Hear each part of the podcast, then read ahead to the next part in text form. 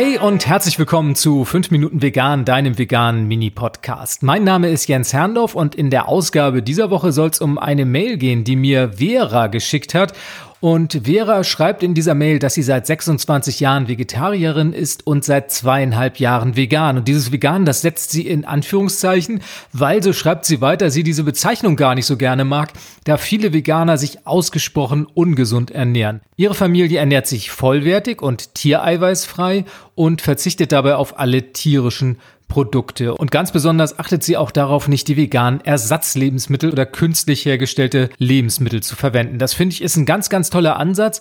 Es ist, glaube ich, nicht für alle Menschen praktizierbar und gerade für viele, die einen Einstieg in die vegane Ernährung suchen, da ist es doch oftmals relativ schwer, sich überhaupt zu orientieren und da können diese veganen Ersatzprodukte doch eine relativ gute Hilfe sein, um überhaupt sich durchgängig vegan zu ernähren. Du hast natürlich, liebe Vera, vollkommen recht mit deinem Hinweis, dass sich möglicherweise, ich möchte es jetzt nicht einfach so unterstellen, einige Veganerinnen und Veganer nicht so ganz gesund ernähren. Denn vegan, das habe ich jetzt auch schon öfter mal erwähnt und schreibe auch immer wieder drüber, bedeutet ja nicht unbedingt auch gleich gesund. Denn wie wir wissen, es gibt diese sogenannten Pudding-Vegane, das sind die, die sich halt nur von Süßigkeiten und von Salzigkeiten ernähren, die durchaus ja schnell auch mal vegan sein können, aber eine Vollwertigkeit, eine Ausgewogenheit ist dabei natürlich nicht zu erwarten. Und insofern ist der Hinweis total richtig, zu sagen, vegan bedeutet nicht gleich gesund und auch die Einschränkung beziehungsweise die Konkretisierung ihrer Ernährungsweise finde ich total toll und total richtig zu sagen, vollwertig, tiereiweißfrei,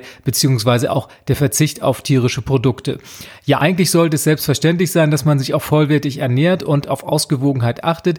Wie gesagt, wenn du zu Ersatzprodukten greifst, das ist der Anlass, weshalb ich hier ein paar Worte dazu verlieren möchte, dann schau noch mal ganz genau drauf, was da drin ist. Denn Ersatzprodukt ist ja auch nicht gleich Ersatzprodukt. Da gibt es unterschiedlichste Produkte von A bis Z mittlerweile und da schau doch einfach nochmal genau auf die Zutatenliste, was da so drin ist. Und vielleicht kannst du ja, wenn du merkst, dass es nicht so ganz gesund ist, den Konsum so ein bisschen reduzieren und dich so ein bisschen einschränken und nach und nach vielleicht auf gesündere Alternativen umschwenken. Die beste Variante ist natürlich, alles selber zu machen. Vera war so nett und hat gleich eine ganze Rezeptesammlung angehängt mit total tollen Rezepten.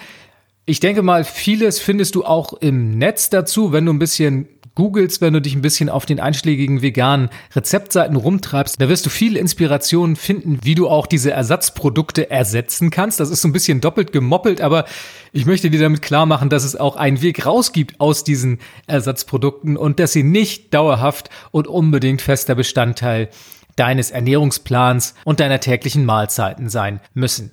Ja, liebe Vera, vielen Dank für diesen tollen Hinweis. Vegan ist nicht gleich gesund, vollwertig, tiereiweißfrei, frei von tierischen Produkten. Das ist es, was es sein soll. Ausgewogenheit würde ich noch dazu nehmen.